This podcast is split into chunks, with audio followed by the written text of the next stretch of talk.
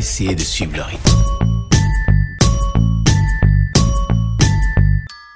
Bonjour a tous, bienvenue dans le nouvel épisode de Santas Listas, el podcast cinéfilo de Polenta Entretenimiento Sonoro.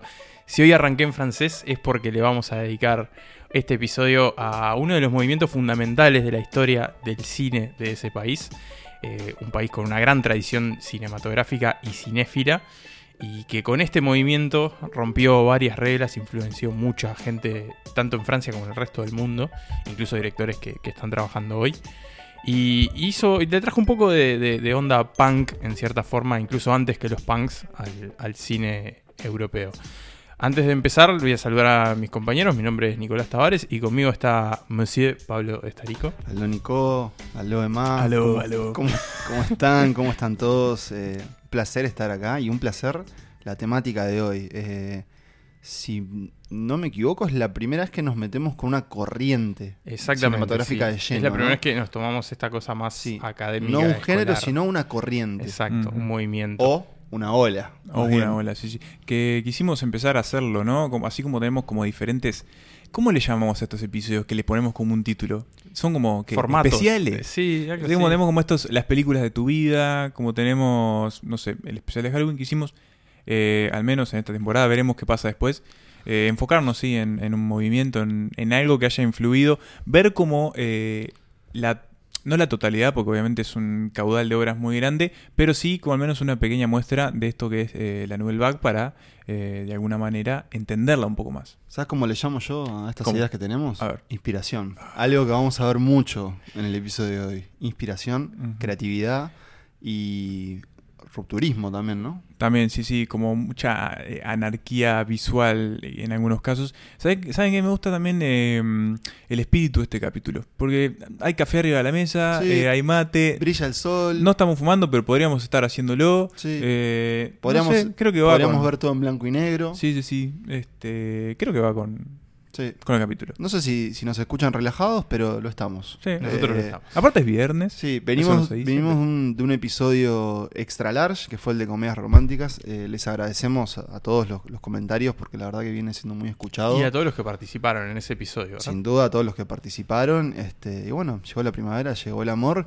Y si de amor hablamos, tenemos que hablar un poco de Francia, ¿no? De Ese país este, romántico por su naturaleza. Igual hoy vamos a ver que no va a ser todo tan liviano. De hecho, hay- Aunque hay amor, no siempre Sí, es todo to- tan feliz. totalmente. Pero si les parece, este, podemos presentarlo más de lleno. la de Exactamente. Si vamos, antes de empezar con, con las películas, que tenemos cinco, como es habitual, que hoy en realidad la selección fue un poco diferente. Sí, una selección curada. Curada, exactamente. Después vamos a explicar un poco más cómo fue ese, ese formato diferente al, al habitual. Eh, pero sí, vamos a hablar de, la Nouvelle Vague, esta en realidad que se traduce como nueva ola, la pueden encontrar también como French New Wave en inglés, ¿no? Esta nueva ola, que más o menos se, se- se ubica entre 1958 y la, la década del 60. Y que, y que viene, es una, es una expresión en realidad que tiene que ver tanto con la técnica cinematográfica como con la narración eh, que entiende el cine como, como arte, como un lugar de, expresión de, de las ideas del autor, ¿no? O sea, la figura que es importante acá es la del autor, que, se, bueno, que es tanto el director como el guionista, y que son valorados por, por la visión que tienen y que transmiten en la película. Acá, digamos, lo que importa es eso, que se transmita la visión de los autores. Eh, Más allá de los directores y guionistas de los que después vamos a hablar, que no son todos los que abarca la, la Nouvelle Vague, pero sí es una muestra bastante representativa, Detrás de ellos y antes que ellos hay dos padres en cierta forma del movimiento que son André Bazin y Henri Langlois. Langlois fue uno de los fundadores de la Cinemateca Francesa, que en realidad más que una cinemateca como institución era más bien un, club de cine, que era algo que se había establecido bastante en Francia en los años 30 y que fue un poco el- uno de los semilleros de, este movimiento, tanto la Cinemateca como el Cineclub del Quartier Latín, que es uno de los barrios de París. Y Bazin, que fue uno de los fundadores de la revista Cahiers du Cinéma, Cuadernos de Cine, que fue un poco la plataforma de lanzamiento de la Vague. Eh, ahí es donde se establecen lo- los postulados teóricos y todas las ideas que después se van a reflejar en las películas y de hecho varios de los directores como Truffaut, Godard o, o Chabrol eh, empiezan trabajando en la revista como escritores, como críticos de cine y después deciden hacer sus propias películas y traducir a películas justamente esas ideas que ellos ya habían escrito y que habían debatido durante muchos años, tanto entre ellos como con, con Bazán. Lo que pasaba mucho en Cajiers es que uno escribía sobre una película y otro le contestaba después con un artículo y había como una especie de, Hermoso, de rivalidad, hermoso. pero simpática, porque básicamente eran todos amigos y colegas que se querían mucho. Y había, había algunos que, que con sus críticas a veces eh, incendiaban la pradera, ¿no? Sí, Truffaut sí, era muy sí. reconocido por atacar a- al nervio de las películas. Exactamente. Este, bueno, Cajero Cinema, que, que sigue publicándose en 2020, es una revista que, empezó en el 51, pero que hasta el día de hoy sigue, aunque con otros dueños. Sí, eh, tuvo, está como un momento de transición, se, se vendió, volvió. eh, en Uruguay se consiguió en algún punto. eh, yo en Francia la, la podés seguir viendo y sigue teniendo su peso. Obviamente no ocupa el lugar que ocupa en la cultura ahora, pero bueno, es como esas revistas históricas. En Uruguay, como dato, se pueden conseguir algunas las colecciones que, que, bueno, a partir de la publicación salieron. Mm. También, eh, si les interesa, después cuando, cuando termine el episodio, se pueden encontrar muchas caídas de cinema, eh, incluso creo que traducidas, si mal no me equivoco, en, en internet, digamos. Eh, está como digitalizado, se pueden encontrar por ahí. Bien. Y la Vague que tenía entre las influencias cinematográficas a varios directores franceses, por supuesto, como Jean Renoir y Joan Vigo, pero también eh, tenía influencias extranjeras. Estaba el neorrealismo italiano, al que le podríamos dedicar otro episodio parecido Sí, a este. Sí, lo vamos a hacer. Y también varios di- directores de Hollywood, en realidad más bien como autores dentro de Hollywood, como Chaplin, Hitchcock, eh, John Ford, eh, Orson Welles, eran como algunos de los nombres a los que estos futuros directores admiraban.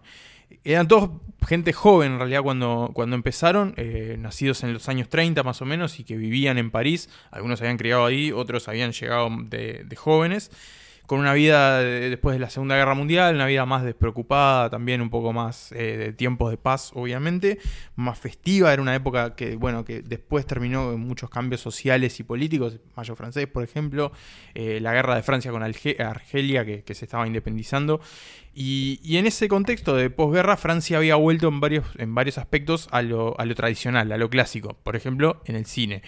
Entonces, bueno, esta Nouvelle Vague, este movimiento se, se revela contra eso y, y busca como cambiar y alterar eh, esa tradición y eso que ellos veían como, como un cine muy acartonado y muy, muy clásico. Eh, Truffaut lo que dijo en realidad es que era más que un movimiento, era una calidad en cierta forma, que no, era, no tenía como pretensión de movimiento y había mucho de, autobiografía en estas películas. Eh, por otro lado, después está, hay otro movimiento que es amigo, pero no es estrictamente la Nouvelle Vague, que es el movimiento de la Rive Gauche, la orilla izquierda, que se refiere al río Sena, que divide París. Eh, estaba la orilla derecha, que era la gente del Cahiers du Cinema, y los de la orilla izquierda, que eran como amigos, pero eran Sí, un poco más viejos. Y colaboradores, más colaboradores. eh, incluso vamos a ver cómo se cruzan, se cruzan algunos, pero sí es cierto, como, como dice Nico, que hoy en día de alguna forma más general se engloba a todos estos cineastas que vamos a tratar en la nueva ola francesa, pero está esa distinción de, Exactamente. De, de- de esa, de la izquierda. Ahí va, de la gente de izquierda que justamente eran de izquierda a nivel político y eran también un poco más artísticos y experimentales que, que sus colegas de la, de la Cajiers. Sin embargo, eso, eran amigos, los del Cajiers siempre les daban para adelante y eran como un movimiento complementario. Ahí, por ejemplo, estaban Agnes Barda o, o Alain Resnais. Eh, a nivel de actores, bueno, algunos nombres muy conocidos de, de este movimiento. Ana Karina, fallecida hace relativamente poco. Mm. Eh, Jean-Paul Belmondo, Brigitte Bardot, Charles Aznavour, Jean Seberg, eh, Catherine Deneuve, después un poco más adelante. Y es un movimiento que influyó al nuevo Hollywood, que apareció después en la década de los 70. Ahí, por ejemplo, está, no sé, Martin Scorsese, por nombrar a uno. Influyó el cinema nuevo de Brasil, el Dogma 95 danés, Mm. el Mumblecore, ese Hollywood más independiente, más Sí. reciente. Y al propio Quentin Tarantino. Y al propio Quentin. Tarantino y Wes Anderson, por ejemplo, por nombrar un par de, de directores influidos por este movimiento. Sí, está claro que el cine no, no sería hoy lo mismo si la Nouvelle Vague no hubiese aparecido, ¿no? Y que no hubiese aparecido en ese también momento tan fermental, estamos hablando de fines de los años 50, principios de los 60, un momento en el que básicamente el mundo se estaba partiendo al medio en, muchos, en, muchos, en muchas consideraciones como ideológicas, artísticas. Bueno, Nico ya lo dijo, este, estaba a nada de caer el mayo francés, con todo lo que eso significó, tanto para Francia como para el mundo también. Pero bueno, eh, Nico un poco lo, lo mencionó, estos, esta gente, estos artistas que se nucleaban bajo la, este título Nouvelle Vague, que a veces eran más difusos de lo que parece, eh, tenían como algunos lineamientos artísticos y algunas tipo pretensiones, pretensiones este, artísticas que querían como manifestar en sus películas. Para empezar, eso, rechazaban este cine, este cine eh, como grandilocuente, este cinema de cualité, creo que era la definición que, que uno de ellos le ha dado, que creo que fue Truffaut y bueno, eran, eran tipos que habían visto mucho cine también, y eso influyó mucho en sus películas y constantemente eh, aparecen como pequeños homenajes o referencias a otras películas. De hecho, quizás cuando hablemos más de las películas eh, puntuales lo, lo, podemos ver. Pero bueno, para empezar eso, eh, pasa al frente como esta cuestión del autor, el autor como gran dominador de las películas, ya esta cuestión de la película como construcción coral desde la producción y el crew ya como que deja ser un poco de lado, se abraza como esta teoría del autor que básicamente era eh, la cámara también es como un lápiz, una lapicera, yo puedo eh, traducir a la pantalla lo que estoy pensando, así como también puedo escribir algo, una especie de diario o lo que sea. Y, enfatizando con él, yo director, ¿no? Claro. El, el, el, realizador, de hecho, este en, francés, la palabra director creo que se, traduce como. Ahora lo, bueno, es como realizador, ¿no? Es claro, es realizateur. O sea, no es exactamente como director, sino es algo, que alguien que hace algo.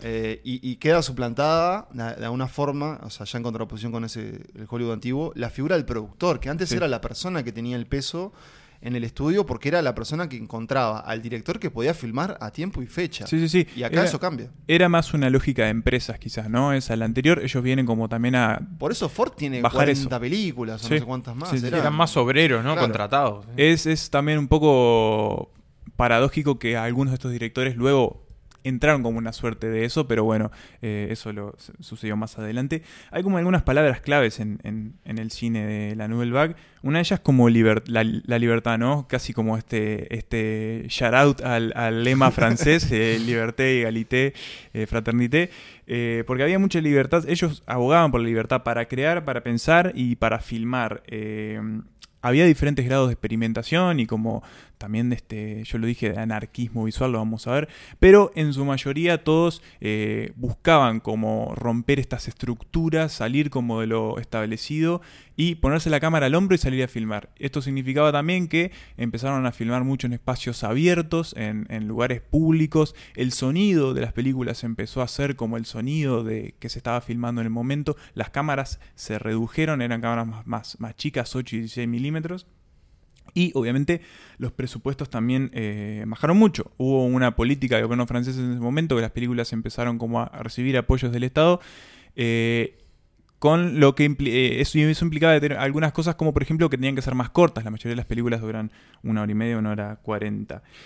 Un agregado que, quería traer a colación es que también es cierto que, estos directores venían de, de, presenciar mucho cine estadounidense en las salas de cine francesas porque algunos acuerdos entre gobiernos eh, antes, antes, digamos, de, esta Nouvelle Vague, o antes tal vez este, de la guerra, se, como que se quería proteger, o sobre todo con la Nouvelle Vague, se quería proteger la presencia de películas francesas en los cines. Pero claro, después de la guerra, eh, a nivel de políticas culturales, se deja que toda esa, esa producción cinematográfica de Estados Unidos llegue. Mm. Y claro, entonces el público se empieza a criar con esas películas, con el cine clásico, con Hitchcock y demás. Vamos a ver cómo toman algunas de esas cosas y cómo rechazan otras. Pero claro, en realidad era como esa especie de, pisotón este, de uno de los grandes jugadores de Occidente, digamos. Y, ya para, para, cerrar un poco el tema de, de, bueno, las directrices bajo las que se guiaban los, los cineastas de, la Nouvelle Vague y ya pasar como a las películas decir que, que bueno, eh, esta cuestión de la cámara al hombro, de, de, seguir como la de mostrar la vida sin artificios, es, también tenía como algunas implicancias a la hora de pensar las películas, ¿no? Había muchas escenas improvisadas, se, se buscaba eso, lo vamos a ver. Filmar afuera del estudio. Eso sí, este, las locaciones exteriores, hay como una suerte de momentos de registro documental y después hay como unas pequeñas este, cuestiones más de montaje, porque ellos también eh, trabajaron mucho en el montaje esto es un poco por la parte económica y de la duración que tenían que tener las películas y también por una influencia de, cineastas como los que ya mencionamos, como Hitchcock o, Orson Welles. Hubo muchos, este, hay muchas elipsis, muchos eh, jump cuts en estas películas, estos eh, cortes como arbitrarios en el Saltos. metraje, Abruptos, mm, saltos, saltos. Hay muchos planos secuencia, esto también era como una manera de, de reflejar el- el- el- esta cuestión de, de la vida sin cortes. Y eh, mucho plano detalle, esto también lo vamos a ver en muchas de las películas que tenemos acá. Pero bueno, eso ha sido un poco los lineamientos de la Nouvelle Vague. Ahora vamos a ver por qué y cuáles son las películas que elegimos para hablar de este capítulo. Sí, hoy, hoy estamos a cartas vistas. Eh. Generalmente solemos ocultar nuestra selección revelándola una por una, pero hoy les vamos a decir las películas que vamos a tratar. ¿Por qué? Bueno, un poco porque es una selección eh, arbitraria y caprichosa. Y eh, ya nos conocen, digamos. Nos encantaría hacer una ponencia de tres horas sobre la Nouvelle Vague. Pero bueno, eh, nos mantenemos con, con ciertos límites que nos ponemos y también dejando un poco mm, dejando la cancha abierta para que podamos volver a ella más adelante, ¿no? Sí. Este no tiene por qué ser el único episodio de la Nouvelle Vague. Entonces hoy lo que, lo que, tra- lo que traemos a este, a este episodio son cinco películas eh, y un poco una de las consignas que nos pusimos es que sea una película por director eh, y tratar de englobar cierto periodo dentro de unos pocos años para un poco ver justamente en esos, este, en este caso van a ser cuatro años, la cantidad de cosas que, que sucedió, digamos, es- esta especie de, de explosión de la Nouvelle Vague de creatividad y los diferentes que son los títulos entre uno y otro. Y también es el periodo de mayor popularidad de la Nouvelle Vague. Después siguió, pero más diluida y un poco de estos directores Yo ya trascendieron la Sí, Nouvelle yo diría que, que fue un poco a med- hasta mediados de los 60 y ya a los 70 ya nos Claro. vamos yendo, pero en realidad eh, incluso algunos de ellos y algunas películas que se consideran de la Nouvelle Vague van Sí. hasta casi, casi los 80, Sí, ¿no? hay casos, por ejemplo, de Eric Romer, que Sí. tiene películas, algunas de sus películas más como representativas las hizo casi en los años 80. Sí. Bueno, y ya que Emma nombró a Romer, aprovecho para decirles que él no va a estar en este No. episodio de hoy. Eh, tuvimos que dejar a unas personas afuera, eh, así que les vamos a mandar un saludo a Eric Romer, a Jacques Demy, eh, a Rivet. Bueno, Todos muertos, ¿no? Sí. Salvo este, el Pero- amigo Jean-Luc. pero viven en, en su obra y bueno, hoy no vamos a tratar eh, sus películas. ¿De qué vamos a hablar hoy? O más bien, ¿de qué películas vamos a hablar? Bueno, les decíamos, son cinco. La primera va a ser Le Beau Serge, sería El Bello Sergio, de Claude Chabrol, una película de 1958, a la que se entiende, o por lo menos hoy se la reconoce como la primera película de la Nouvelle Vague. Imagino que va a haber gente que piensa que no, pero es como discutido, es- pero es como... el- Después vamos a pasar al compañero que ya lo nombramos, este, y sin duda uno de los grandes protagonistas, el señor François Truffaut y su película, eh, lo vamos a decir todo en francés y después lo traducimos, ¿no? Le 400 Coups o Los 400 Golpes o en, 400 blows. Blows. yo voy a hablar en español porque Pero bueno, por- eh, para presentarlas la Sí, decimos sí, en sí, inglés. Pablo en puede que francés, me agarra claro. el sabe. embajador de. Hughes Moret, que, que escucha, creo que escucha Santas Listas. Un saludo para él. Un saludo para él. Eh, después vamos a. Seguimos en 1959 y vamos a hablar de la película Hiroshima Mon Amour del señor Alain René. Eh, después, ya sí, entramos en la década del 60, en el, mil- en el año 1960, con eh, tal vez una de las figuras más eh, prolíficas y prominentes y polémicas de la Nouvelle Vague. Estamos hablando de Jean-Luc Godard y su película Abu de Souffle. eh, o Sin respiro, ¿no? Sí, Al final eh, de la escapada, creo que sí, en español escapada, y se traduce literalmente sí. como sin aliento. Breathless, eh, si tienen la edición Criterion. Eh, y vamos a cerrar con un- una directora que ya estuvo, de hecho, en esta temporada. Estamos hablando de Agnès Varda eh, y su película, ¿su primera película?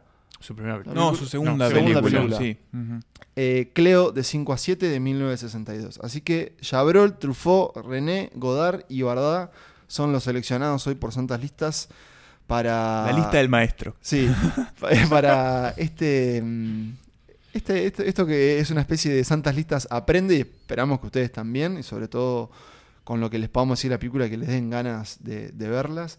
Pero ya creo que es hora. Nos tenemos que tomar el avión e irnos hacia Francia. Suena la marsellesa. Suena la Marsella, eh, caen baguettes del cielo y no. Guarda Ojo que no tenés muy cosida porque. no, ¿Sabes el palo que te pega la baguette si cae del cine? depende, depende de cuándo sea. Y nos vamos entonces a hablar de la Nouvelle Vague.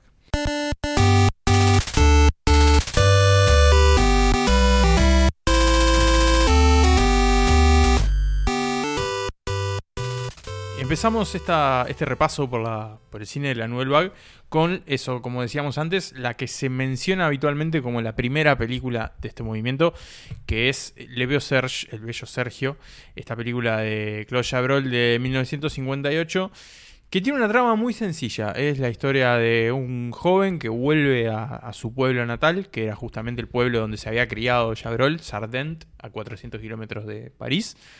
Y, y, se encuentra ahí con un viejo amigo, Sergio, Serge, este que baraja, ¿no? Pasa en Uruguay sí. esta película. No, no tan bello, no tan no, bello. Por lo menos con su vida no tan bella. Exactamente. La no le está es sonriendo, un Sergio. tipo ahí un poco dejado por la vida, borracho, alcohólico, Alcohólico. con un matrimonio muy poco feliz.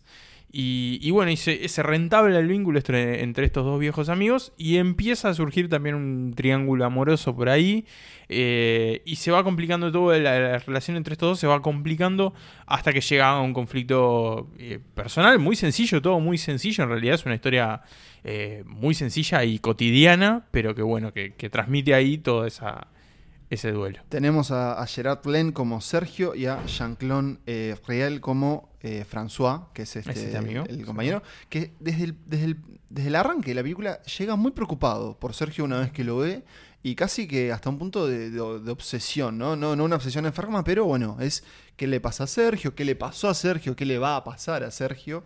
Eh, Me encanta que le digamos Sergio. Sergio, sí, Sergio. sí, sí, Sergio. es como si pasa en, en Castellano. Emma, dijo. Emma dijo que íbamos a hacer en español. Sergio. Eh, bueno, entonces, ¿por qué esta se dice que es la primera película de la Nouvelle Vague? Para empezar, era una película, es una película que, si bien tiene como una estructura, como que podríamos llegar a emparentar con.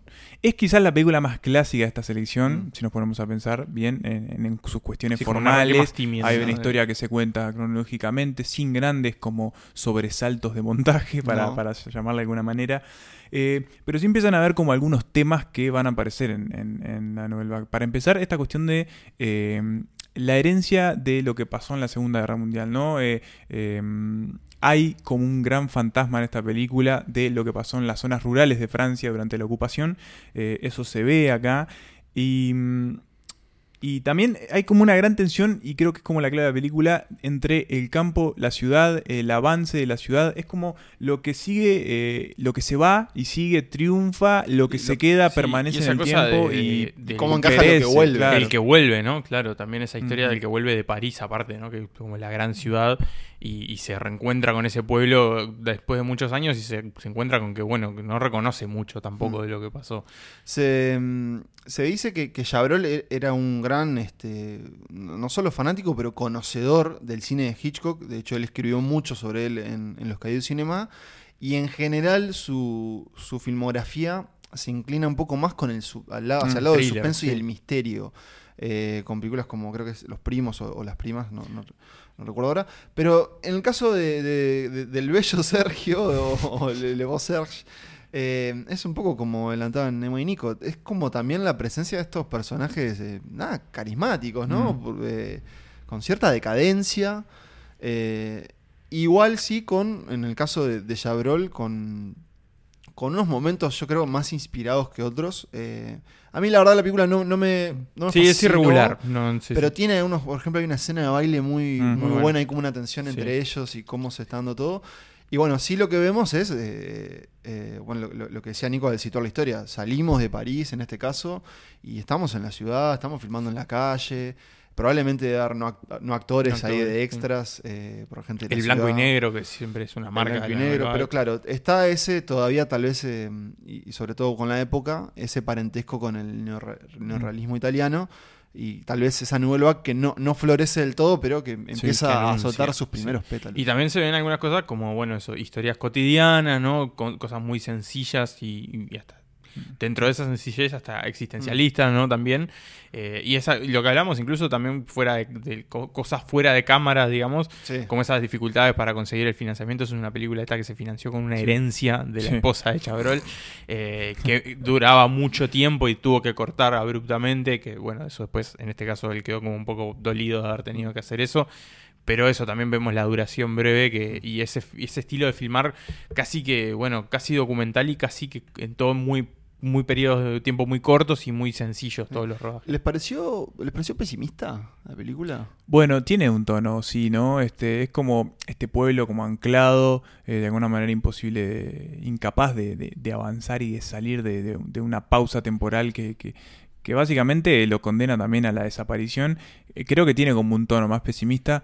Eh, es algo que también se va a ver en la Nouvelle Vague, ¿no? Uno a veces piensa como, eh, o quizás sin tanta información, que la Nouvelle Vague es más sobre estos franceses un poco alocados, Sí, sí, que bien corren, porque tenemos, porque tenemos sobre todo el, el- el reflejo de lo que son las historias de Godard más que nada, ¿no? Sí. Que van como, ahora lo vamos a ver más adelante, pero sí, es creo que es una película que termina siendo más pesimista que otra cosa. Y solo un dato, Chabrol fue el primero que, que se fue de Cajir du Cinema, eh, el primero que dijo, bueno, no, no- no, Basta. no estoy para esta. Basta. Y mm, se puso a producir algunas cosas antes de esta película. Eh, esta es su primera película, pero él tiene como un primer gran, eh, una primera gran entrada al cine con alguna producción de, de cortos y, y otras producciones. Así que bueno, eso ha sido la primera película de este paseo, El Bello Sergio, 1958. Veremos qué sigue. Ya lo sabemos, pero bueno, eh, veremos igual que sigue. Quel âge as-tu commencé Ça fait deux ans. Avec qui Ça peut se faire. Je sais avec qui, alors dis-le.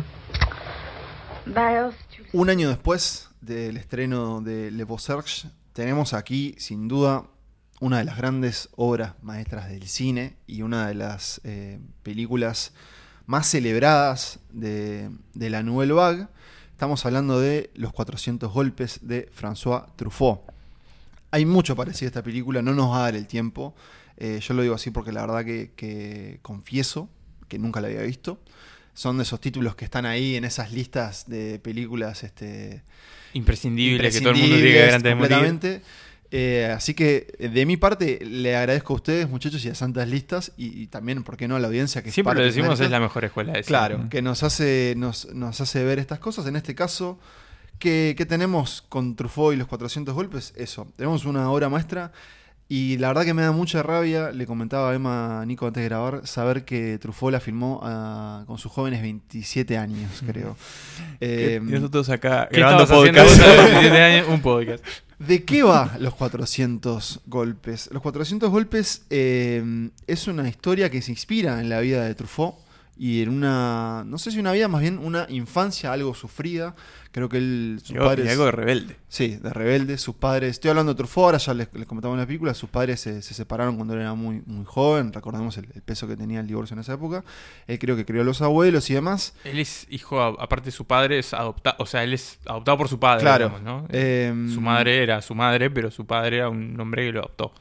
Pero, ¿quién estaba ahí? ¿Quién estaba ahí para, para darle para adelante a Truffaut? El señor André Bazin, a quien está dedicada esta película y que de alguna forma fue quien alentó un poco el cine de Truffaut.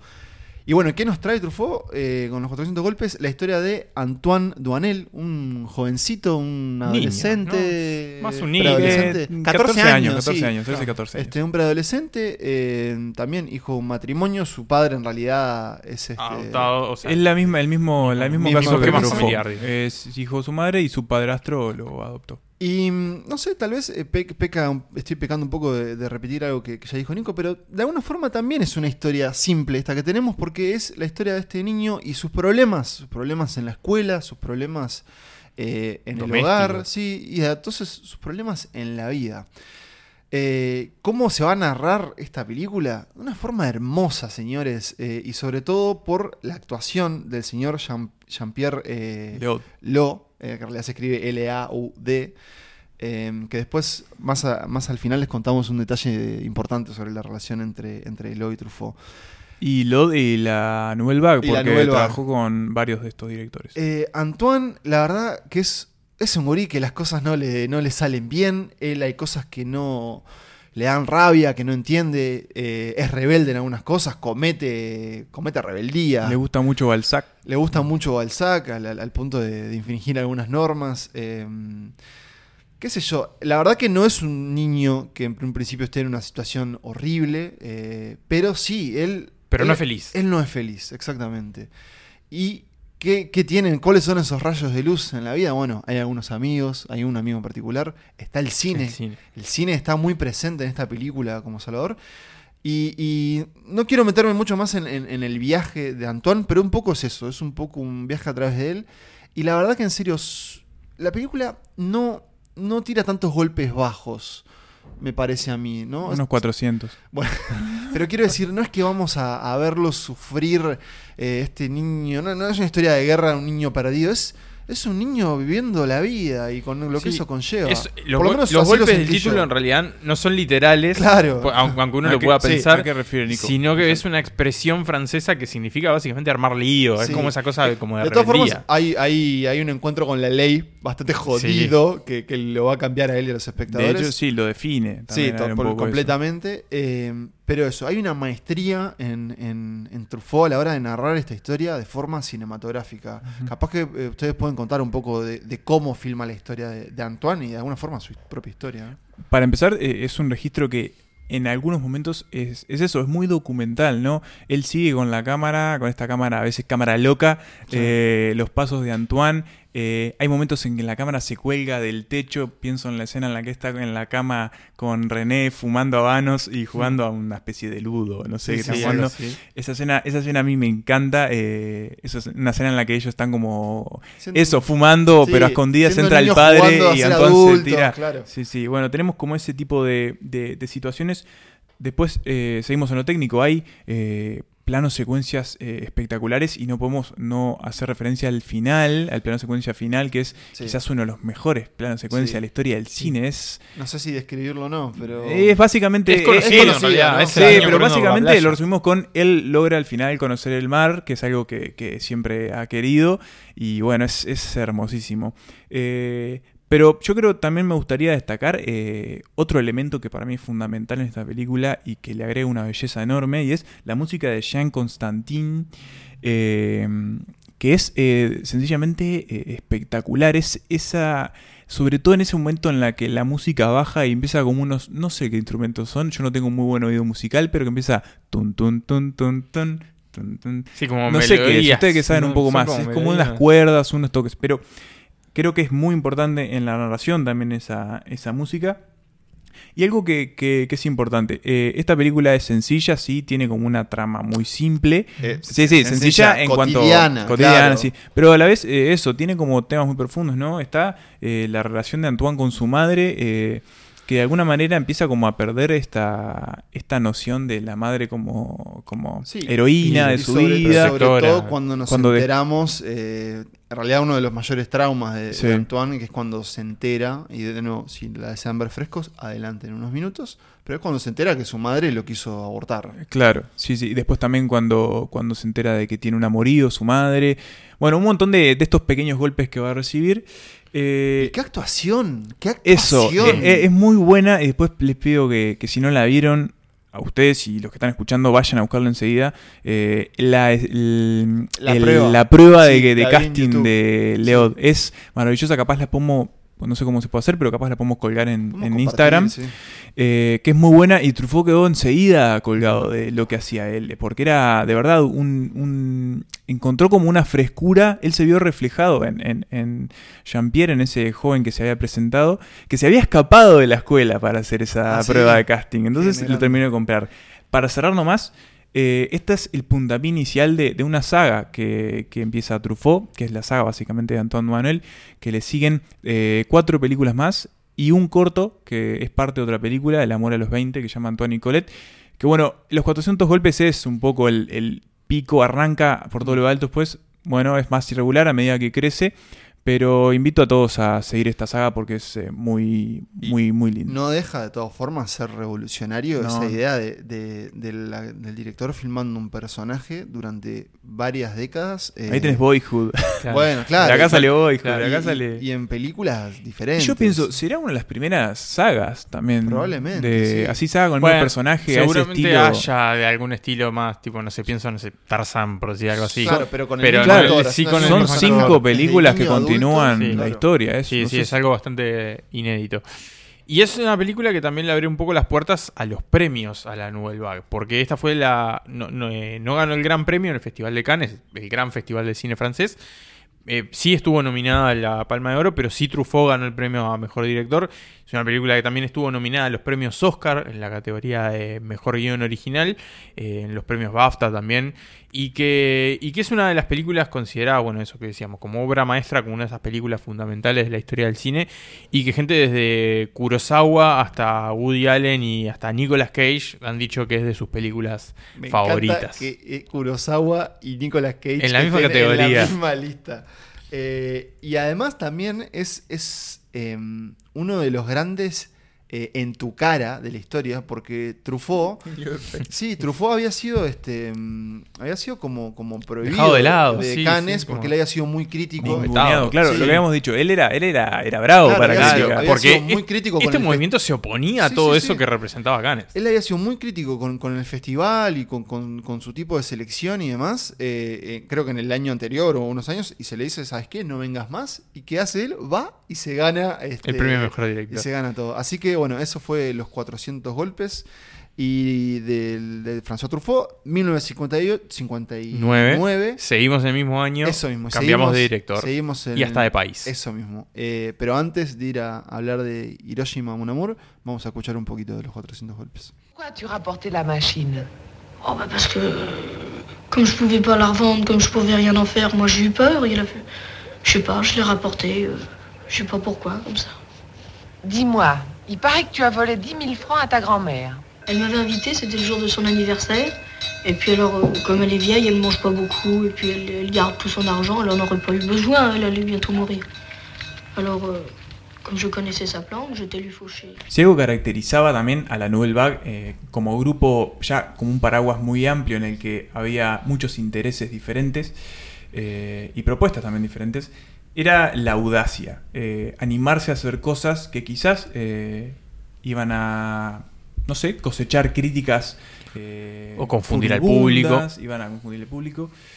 Eh, Era hora ese- de arriesgarse. pero había que arriesgarse. Y, y en ese plan es que aparece esta película, Hiroshima Mon Amour, una película del mismo año que Los 400 Golpes, eh, 1959, de un director que mencionamos, Alain Resnais, que eh, si bien se consideraba como parte de la Nouvelle Vague, él tendía más hacia el otro grupo, hacia el grupo de la Rive Gauche, este grupo que quizás tenía como ideas políticas. La Nouvelle Vague también Más tenía ideas pero más políticas, pero marcadas. eran un poco más marcadas. Eh, y esta película lo es. Esta película eh, es una película política y es una película romántica. Porque de qué estamos hablando? Es la historia de una mujer, una actriz, Emanuel Riva. eh, es la, si no la tienen en el pasado, la pueden tener en el presente. Es la protagonista de Amour de Mi- Mijael Haneke. Eh, creo que estuvo- fue, es la nominada al Oscar más veterana de la historia. Y un japonés. Eiji Okada. eso, gracias por la asistencia. Que, eh, Eiji, no Eiji. No sé. Eiji. se encuentran eh, en qué escenario? En Hiroshima, 14 años después de la caída de la bomba atómica. Ella está filmando una película sobre el hecho. Él es un arquitecto. Eh, ambos tienen familia, ambos tienen eh, pareja, hijos, pero se encuentran y va a surgir un amor muy apasionado. Y Un muy amor- breve. Y entre ella y él, porque esos son eh, las ella formas y- de, de- de- de presentarnos a los personajes. Ella y él, Exactamente, él no, y Luis. No, no hay nombres en esta película.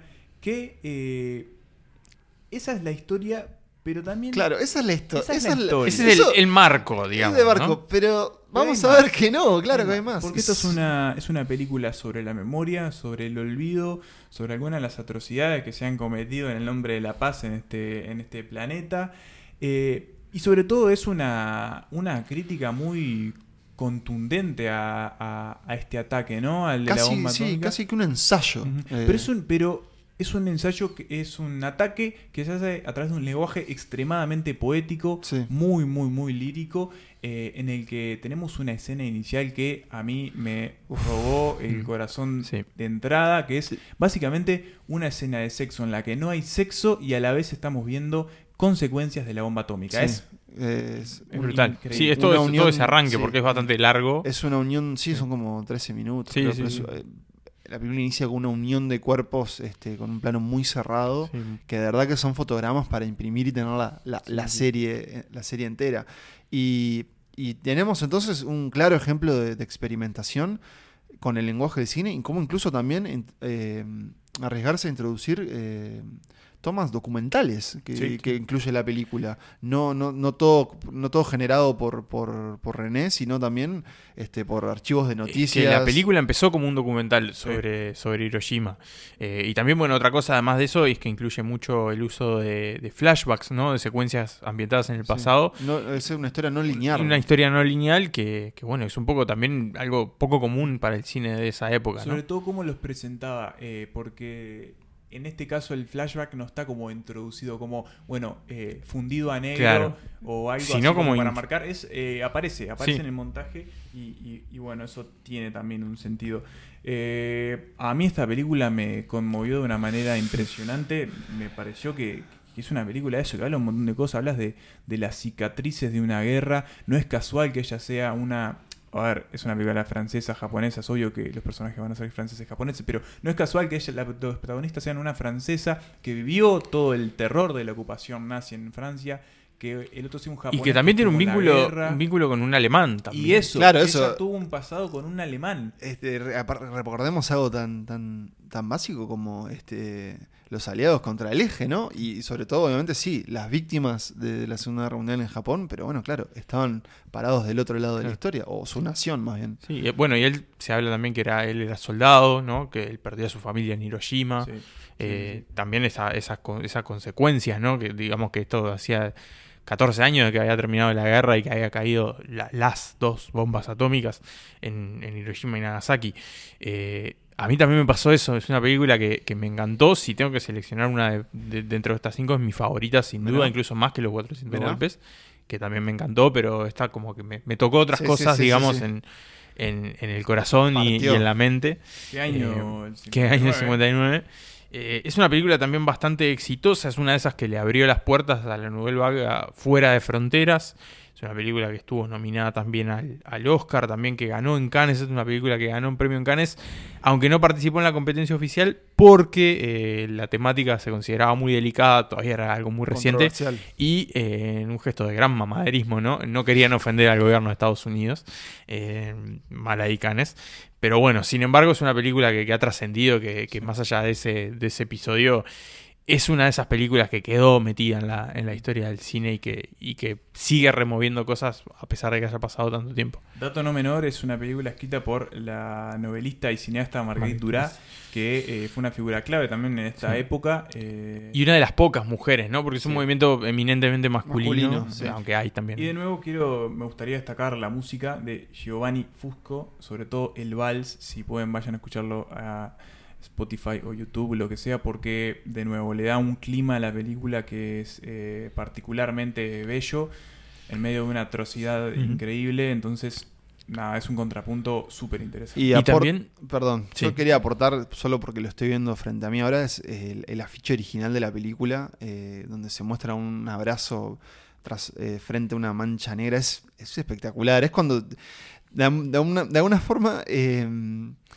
brilla ¿no? lo que es lo colaborativo del cine, no solo obviamente lo que se produce eh, dentro de él, sino como en torno a él. Y, bueno, no solo obviamente de lo que vemos, sino de lo que eh, escuchamos y de lo que se nos habla. Bueno, y lo colaborativo también viene por el lado de que esta es una coproducción, es al- mientras que la mayoría de las películas en el Nouvelle Vague son puramente francesas, acá también está, eh, hay producción japonesa metida, obviamente hay actores japoneses. A la financiación nipona ahí. Exactamente, eh, Okada que tuvo que aprender el guion eh, fonética por fonética, porque no hablaba francés, aunque él en la película habla en francés, además de japonés e inglés. Eh, y me encanta también ver cómo ese Japón de los 60, que es un país muy diferente al que es hoy, ¿no? Que esa Hiroshima como hecha como medio como con, con ranchitos y edificios muy bajitos y como una cosa una- media como artesanal, que- Es ¿no? una ciudad emparchada. Es una ciudad emparchada eh, y, y es un país también emparchado, pero en proceso de reconstrucción. Eso también lo, lo vemos ahí, más incluso que, que Francia. Y, y me encanta también como esas tomas, como, como que la cámara va como arriba de un auto o de una moto, ¿no? Esos recorridos callejeros por, por Hiroshima que también están ahí, que meten un poco a la ciudad como parte de la historia, ¿no? Y es una de las protagonistas también, más allá de ella y él. Así que bueno, con ese amor y esa desolación también que hay en esta película, cerramos Hiroshima Mon Amour y nos vamos un año hacia adelante para seguir No, y volver a la Nouvelle Vague, porque acá estábamos hablando de una película de la Rive Gauche, y ahora volvemos a la Nouvelle Vague con otro de los puntales de este movimiento. Je te rencontre. Je me souviens de toi. Cette ville était faite à la taille de l'amour. Tu étais fait à la taille de mon corps même. Qui es-tu? Tu me tues. J'avais faim. Faim d'infidélité, d'adultère, de mensonge et de mourir depuis toujours. Bien, señores, nos calzamos un gorrito, nos ponemos un traje. Eh, si podemos, nos encontramos a un auto bien, pero bien clásico. Si es de estilo estadounidense, mejor. ¿Por qué? Porque estamos hablando de Sin Aliento, la película de Jean-Luc Godard, en, eh, donde vamos a tener, o se nos va a presentar, a, a Michel, eh, eh, Jean-Paul Belmondo. Una suerte de, de- se dice Humphrey Bogart, eh, o más bien Un tiro al aire. Sí, un tiro al aire muy, muy inspirado en, en- en Humphrey Bogart. eh, y que desde el inicio, o más bien desde, desde el puntapié de esta película, se va a mandar una macana con la ley que nos va a introducir a nosotros en eh, un romance de él con, con una pareja mm, Con una estadounidense. estadounidense. Estamos, estudiante. sí, estamos hablando Sever. de Gene Sever, gracias Emma. Que eso, eh, a, a mí me pasaba la- antes de conocer todo esto, que tiraba su nombre fonéticamente en mi cabeza al francés, ¿no? Jean Seberg. Claro, y no, claro. es, Jean. es yankee, es Jean Seberg. Eh, una estudiante, si mal no recuerdo. Y vendedora de Vendedora New de- York eh, Herald Tribune. Herald Tribune ahí en, en- en las calles de, de París. Y bueno, eh, el señor Michel tiene que escapar de la ley, eh, pero también tiene que amar. Él tiene que hacer todo. Eh, entonces, ¿qué tenemos? Una especie de. mm, Yo no le no quiero decir comedia. No, y tampoco es un policial. Tampoco tiene pero como tiene como cosas. Claro, de, tiene elementos de. tiene cosas de romance. Sí, de- de- de policial, como con una cierta persecución frente al personaje. Y como de un romance que, que se va a introducir muy de lleno en la pareja y en, la sensación de, ellos dos. Sobre todo que él, que tal vez empieza de una forma como más caricaturesca, ¿no? Yo por eso bromeaba con la idea de disfrazarse como de este gángster, ¿no? Con, con el auto y la pistola. Pero después vamos a, meternos. eh, y qué tenemos, eh, sobre todo en, cuan- en la ejecución o la realización de esta película, tenemos sí eh, algo que hoy, la verdad, lo ves, sí, te llama la atención, pero claro, eh, acá era completamente rupturista. Nosotros eh, hablábamos de esos saltos del tiempo la edición, eh, por ponerlo de una forma capaz que más, más ilustrada. Una de las escenas más conocidas de esta película es un, es un viaje en un auto, una conversación que sucede en un auto. Entonces vos estás viendo al personaje hablar, enseguida la, la película hace un salto y ese personaje ya está en otra posición y tal vez el diálogo sigue cargando. Sigue con- natural, digamos, Sigue ¿no? natural, claro. La luz del Entonces, día también cambió. también, claro. Entonces es como que el, el- el tiempo avanza, pero en realidad el diálogo no. Eh, y sin embargo, tiene sentido. Eh, eso también juega en contraposición con esos planos secuencia que hablábamos, con esa cosa de la vida sin interrupciones. Acá no. La vida mucho más rápido, por lo menos Godard quiere, este, quiere experimentar. Sí, sí. Eh, Y que también se debe a eso que hablamos de la falta de financiación y de decir, bueno, la película tiene que durar una hora y media porque no me pagan más, o sea, no, no me dan para más plata. Eh, entonces cortó, la- digamos, la decisión fue cortar del medio, ¿no? Dejar como los bordes y hacer esos saltos. Claro. que, hoy, que cobran significado, obviamente, porque el montaje también es crucial a la hora Sí, de, de es parte una de la película. historia, de la narración. Eh, sí, más allá de eso, claro, estamos ante la... Es la primera película de Godard, ¿no? Eh, estamos ante el debut de que quizás sea el primero, el más representativo del Novel Bag, y el que, claro, le metió más eh, rupturismo y anarquismo hasta, ¿no? A esta nueva ola de cine francés. Eh, a Godard, Godard básicamente es una expresión muy fea, pero se cagaban todo. O sea, Sí, les sí. decía, bueno, ahora van a improvisar una hora, y ahora este, vamos a salir con la cámara por la calle. Sí. Eh, Y hasta el día de hoy, ¿eh? Y bueno, hay un montón de eso, ¿no? De esos recorridos por, por, por París, este, como una París mucho más frenética, más capitalina, ¿no? Veníamos, obviamente, de, de- tal vez de tintes más dramáticos. Y Eh, ya más, más 60 también, ¿no? Ya se nota incluso como en la estética de la gente. Y Y es- más yankee también. Sí, es, es una película también muy frenética, ¿no? Que Es obviamente producto de este montaje tan especial Y- que hace y- Hogar, pero y- es una Y película esa muy banda sonora de, Eso, de es jazz, como, el, eh, como- la batería marcándote el pulso de la, el pulso de la película. Eh, es una película súper, súper, este, tiene un ritmo por momentos sofocante, ¿no? Es, es como muy, muy desafiante en ese sentido. Hay que decir que después eh, de esta... de- Después de, de esta década, básicamente, Godard se fue metiendo cada vez más en la experimentación. Sí, sí. Sus últimas películas, básicamente, recordemos, Godard, el único exponente de la novela que sigue vivo, Sí. tiene 90 Ochen- años. sí, ¿no? 89, Si no ¿no? me sigue haciendo equivoco. cine. De hecho, es una de Recientemente sus películas se estrenó está en Netflix en Uruguay. y está en Netflix ahora para ver el libro de las imágenes. Eh, pero bueno, eso, es el que más jugó con, el que más tiró de la cuerda, el que más movió las paredes de, de- de esta novela. Y bueno, había que tenerlo acá, ¿no? Recomiendo buscar eh, selfies de Godard. Él, él hasta el día de hoy como que sigue experimentando, incluso con, con bueno, eso, con, con las imágenes. Mm. Y cada tanto se saca una selfie, o bueno, aparece con su clásico habano, ¿no? Sí. Es un gran momento en otra película que nada que ver, que no es de la Nouvelle Vague, pero es un documental de una de Añez Barda Sí, en Faces Places. cuando Lo van a eh, buscar. Barda lo va a buscar y no, No está, no está o no le quiere abrir la puerta. Y le no deja sé. un mensaje ahí Sí, que sí, como sí. diciéndole, no estoy, pero te quiero mucho. Una Sí, cosa sí. así que, que es muy bueno ese momento. Que me, quedó, me quedó algo colgado que no dijimos, este, un pequeño guiño eh, sobre Truffaut, que es que él aparece en los 400 golpes, hace un cameo, obviamente rindiendo homenaje a, al señor eh, Hitchcock. Sí. Quiero decir algo y quiero que ustedes digan algo después, porque no quiero que termine este segmento con esto que voy a decir, porque es bastante Muy bajón. Bien. Pero es A que ver. hay que hablar también un poco de la actriz de Jean Sever, que Sí. era una actriz que venía de películas como, bueno, películas de Otto Preminger, o sea, venía como con cierto prestigio.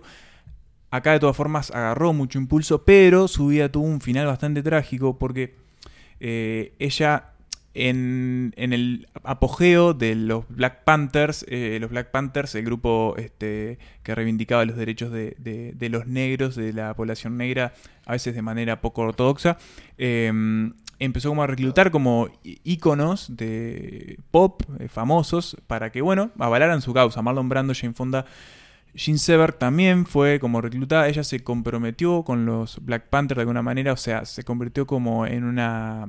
Nada, en- en- como una. un- te tuvo como una relación con ellos.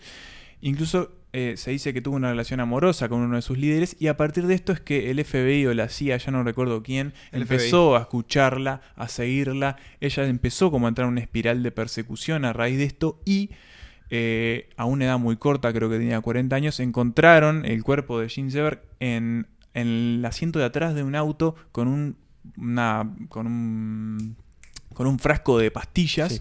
Presunto suicidio. que nunca Suicidio. salió- Su marido en ese momento eh, salió la a que decir mira. que eso no había sido un suicidio. Y bueno, hasta el día de hoy su La muerte suicidaron. es muy trágica, es muy confusa, no se sabe muy bien qué pasó. Pero bueno, es un dato que hay que decirlo Sí, para sí, hablar la- de esta actriz que, que también impuso modas, ¿no? Este corte, de este pelo corto, Sí. ese como aire como... Es como una diva, pero también es muy sencilla. Y muy como juvenil Sí, sí, también, ¿no? Sí, bueno, em, de nuevo tenemos acá otro gran final, esta vez sí capaz que no podemos no comentarlo. Un final que no vamos a decir qué pasa, pero que fue un cambio de Godard a lo que estaba en el, en el guion. Eh, guion que tuvo mucho que ver Truffaut también. Sí. Em, Ellos colaboraban mucho sí. entre ellos. eso de que no, no- y, y- y aunque no esté acreditado, Chabrol también metió, metió, Metió pluma. mano. O sea, muy colaborativo Sí, la gente y de está basado en una historia real, eh, un episodio policial real. Sí. Después, digamos que se inspiró. Pero, pero es muy interesante también, yo hablaba de esa escena, en- de ese viaje en el auto. Hay, hay otro momento de la película que ocurre en una habitación y, y de nuevo, no era muy común ver a esos personajes eh, de forma como tan íntima, teniendo esos diálogos. Hay, hay mucho juego de, de espejo, en esta, de los espejos de esta película y de, Igual que en la que, en la que viene. de la que viene, es cierto, y de quién quiere, quién quiere ser quién. Y bueno, eh, Emma decía que no quería terminar una nota bajón, pero sí podemos este, tal vez rendirle tributo a- al señor Jean-Luc, eh, que bueno, dejó sin duda en, en- en- ella uno de sus grandes papeles, y él dejó una carrera de nuevo muy prolífica, su filmografía es muy extensa, y como le decíamos al principio, esta es una selección caprichosa. Godard también es- años después hizo este, Una mujer es una mujer, El desprecio, bueno, eh, banda, banda Apart, banda Apart, que es el que le dio el nombre Inspiró la, la productora de Tarantino. de Tarantino. Y, y nosotros, bueno, hoy lo trajimos con, con Sin Aliento. eh, y si les parece, si les parece, no, lo vamos a hacer como hacemos siempre. Escuchamos un pequeño extracto y volvemos entonces con. ¿Qué cosa, Nicolás? Volvemos con de vuelta a la Rich- Rip Gauche para ver una película de Agnes Bard. Ford, tu ne l'as plus Elle est au garage. Allez, quoi, je reste avec toi. De toute façon, j'ai mal à la tête. On sera pas ensemble, mais je voudrais rester à côté de toi. Non, ce n'est pas ça, Michel.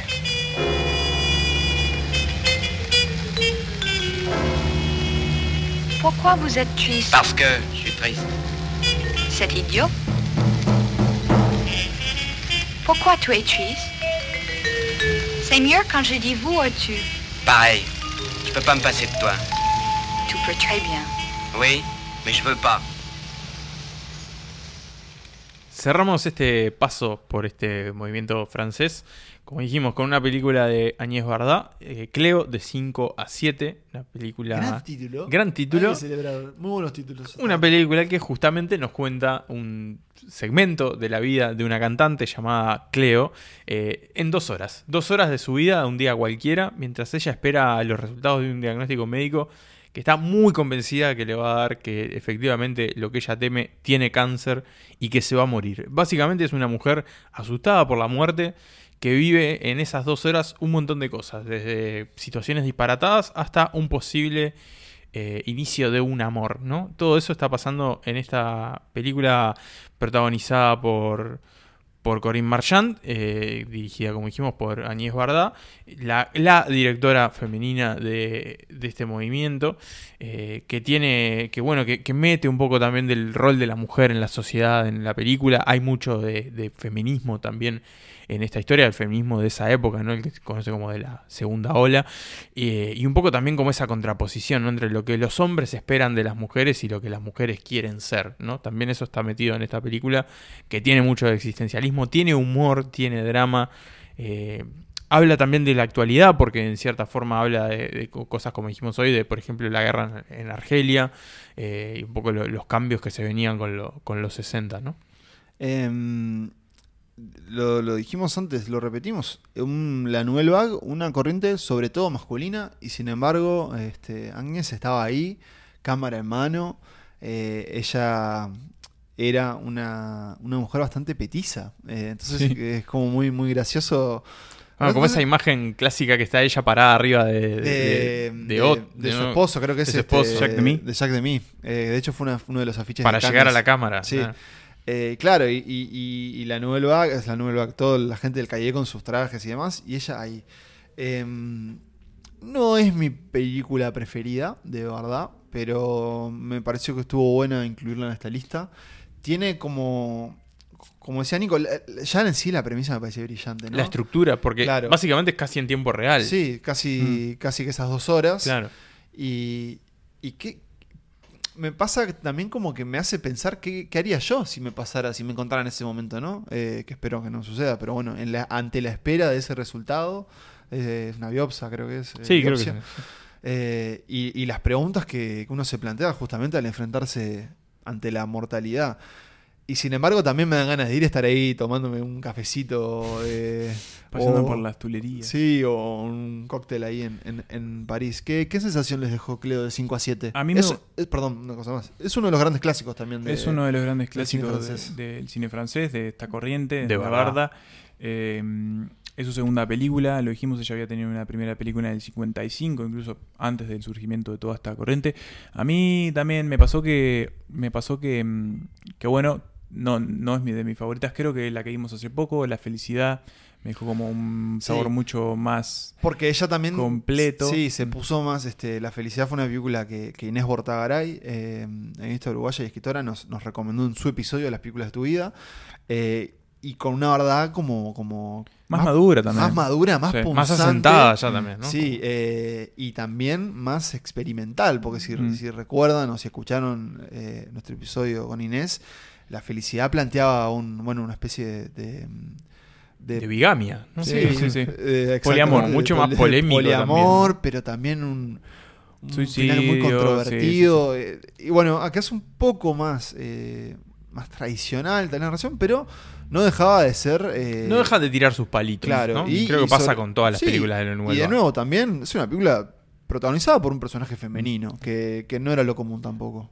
Lo que, lo que quería destacar de esta película, para empezar, es esto del viaje que en estas dos horas tiene esta, este personaje.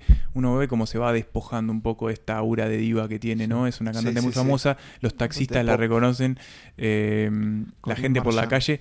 Ella empieza como a perder estas, estos ropajes tan glamorosos a medida que avanza el metraje, eso me gustó. También me gustó la inclusión de los gráficos, ¿no? Que te pusieran la hora. eh, Es y cierto. que vaya cambiando a partir de sí. personajes, ¿no? Esta diagramación. Pablo de 7 a 7 y cuarto, Nico de 8 a 8 y 20. Eso, eso también me pareció como. Le agrega también un nuevo, un nuevo recurso más a, a- a lo visual, ¿no? Alors, euh, Je t'ai menti, je savais très bien qui tu étais. Ton incognito faisait ma gaieté, et ton compte en banque ma volupté. Tu croyais séduire, tu m'achetais. Moi perfidement, je t'ai menti, je t'ai menti, je t'ai menti. Non, c'est pas moderne ça. L'air d'avant, il est mieux, il est plus. Typique. C'est ça. Y así con eh, Cleo de 5 a 7. Hemos llegado al final de este recorrido por la Nouvelle Vague. Hemos aprendido mucho, creo, en esta visualización tan particular. Eh, y me gustaría eso, señores, eh, preguntarles qué les dejó esto. A mí me dejó unas ganas muy grandes de ir a Francia. Eh, me dejó ganas de seguir explorando ciertas filmografías, por ejemplo la de René. Y, René, ya le, le- Sí, sí, Alain René. René.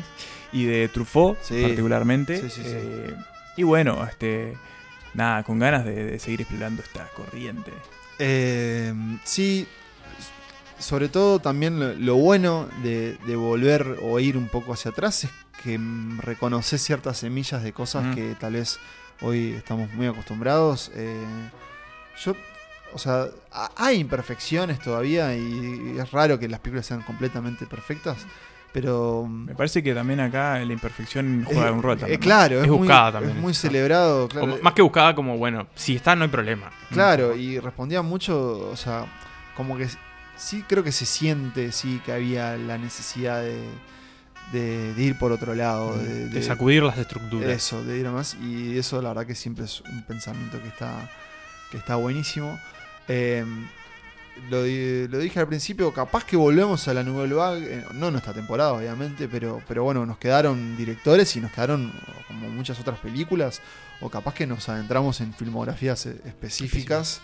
Eh, pero me pasa lo mismo que, que a mí, me, me dan ganas, me dan ganas de, de seguir viendo más y, y hay otra cosa también y es que qué lindo que es el francés, Eh, lindo De ser escuchar. escuchado.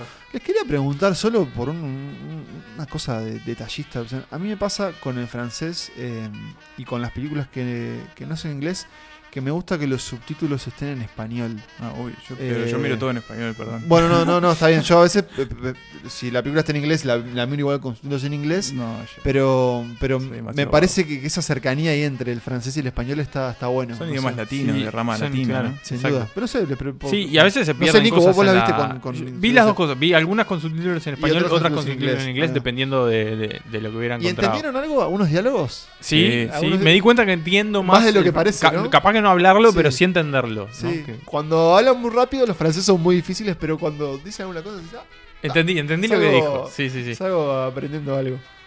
Bien, eh, y me pareció también que, que- que es uno de esos movimientos, y, y es- algunas de estas películas que hemos hablado hoy, de esas que hay que ver si uno quiere entender de dónde viene y a dónde va el cine, ¿no? Sí, es como esos sí. movimientos, bueno, capaz que no te encanta, no te fascina, pero en algún momento tenés que pasar por ahí, Sí. básicamente. Si tuviera que criticar algo, en realidad no sería tanto a la Nouvelle Vague, pero sino más bien al peso que dejó eso que, que mencionaron ustedes al principio, y es eh, la predisposición, o más bien el, la- el asentamiento de la idea del, del autor, ¿no? del Claro. director como autor.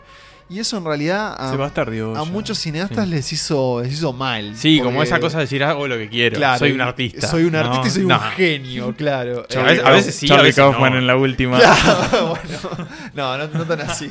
Pero, ¿se una nueva, Charlie? Ya está No, anunciada. va a Otra ser- más la va a ser puta que guionista, lo está muy buena la premisa. No, Vuelve a ser guionista sí, ahora. Tiene que, la tiene que ser un mega trailer para que pueda ver esa película. No quiero hablar de Kaufman, quiero decir eso. eh, se bastardeó un poco tal vez la idea de que, bueno, Del autor. claro, y de que en el cine solo es el director quien manda. El cine es un, es un esfuerzo colaborativo y de eso no hay con qué darle. Eh, pero ta, es cierto que a veces te llega un director guionista ahí, semi-productor y bueno, cambia un poco, un poco la jugada. Eh, y eso, eso que escucharon eh, fue Santas Listas, aprende de la Nouvelle Vague. Eh, ¿Qué más? ¿Qué más decir para despedir? No, que es un formato que me gustaría volver a Sí, visitar con otros movimientos. Sí. Quizás podamos. Sí, yo, podríamos irnos Puede de ser Europa. hasta un spin-off. Sí. ¿Quién, quién le dice? ¿Quién? ¿Por qué no? Podríamos, sí, sí. Podría ser hasta una charla TED Sí. o un curso. Una escuela eh, de verano, escuela de verano de Santa claro. Lista. Cine soviético de posguerra. Exacto. Lo que ustedes quieran, este, sí, cine maorí, o sea, podemos, podemos El mundo es muy amplio y el cine también. Claro, cine neozelandés post eh, Señor de los Anillos. digamos, el, el, El impacto de la producción de Señor de los Anillos. Sí, puede ser. El, el- tenemos un montón de, de historia por Cine recorrer. Por lo pronto, de todas formas, igual vamos a adelantar qué se viene en el próximo episodio. Sí. Y ya, señores, es un Eh, se afilan los cuchillos. Se afilan los cuchillos. eh, tiramos las baguettes y encontramos unas máscaras ahí eh, ti- tiradas. ¿Por qué? Porque Todo se viene el ya. episodio de terror. Eh, no vamos a decir de qué es todavía. Pero vamos a decir que va a estar buenísimo. Pero ya es una tradición autoimpuesta de que en el mes de octubre eh, Santas Listas tiene un episodio dedicado al terror. Recordemos que en nuestra temporada pasada hicimos. Eh, Ya ni me El acuerdo. de, mon- el de monstruos. hicimos el. No, de- sí, fue. el- hicimos Fantasma. El guiso de Halloween. pusimos. guiso de Guiso Halloween. Fantasma, vampiros y monstruos. Donde eso. hablamos desde Berman hasta. Ni idea. Eh, ya ni me acuerdo. Hasta Jim Jarmusch. Hasta Jim Jim Jarmusch, gracias. ¿quién más Eh, hablamos? no recuerdo exactamente. Y después hicimos otro Eh, de Bong eh, Joon-ho, eh, el director de Let the Right One In, que no me acuerdo cómo es, Thomas Alfredson. No, es el, el el estadounidense. No, No, Thomas no es ese. Matt es- Reeves. No. Pero Eh, bueno, y también tenemos. Este, Hay otros episodios de Sí, terror. sí, les Hay uno, interesa, hay eh, uno Terror en. Terror en Familia, Halloween, en. Halloween en Familia. familia, que Familia. es eh, donde vimos eh, como las películas que más asustaron a, A nuestras familias. a nuestra familia. Sí, y después padres, las primos, nuestras, no la sé. película que más nos asustaron. Y exactamente. Ese fue nuestro. Ese fue el primero. Ese fue nuestro, Ese pero fue no fue. Halloween, fue un ¿Ah, no? episodio ¿Y qué hicimos? suelto. Ese No. Halloween fue el de Halloween en familia. Eh, Pero me está faltando una temporada. eh, no, después no hicimos. El primer año no Uh, hicimos. Éramos, bueno, está. no, éramos- en realidad hay, estábamos como agarrados Ahí va, ahí hay cuatro temporadas, va a haber cuatro episodios de Halloween. Hay uno, hay una temporada que sacó dos. Pero bueno, Eh, bueno. Fue un complemento, digamos, Sí. ahí como el... Así que ya saben, este, eso los tenemos preparados para la próxima. Señores, eh, avec placer, ¿no? Con placer eh, me despido de ustedes. Y no tengo nada más para decirles que, una vez más, un placer estar acá. Orwa. Bible Cinema.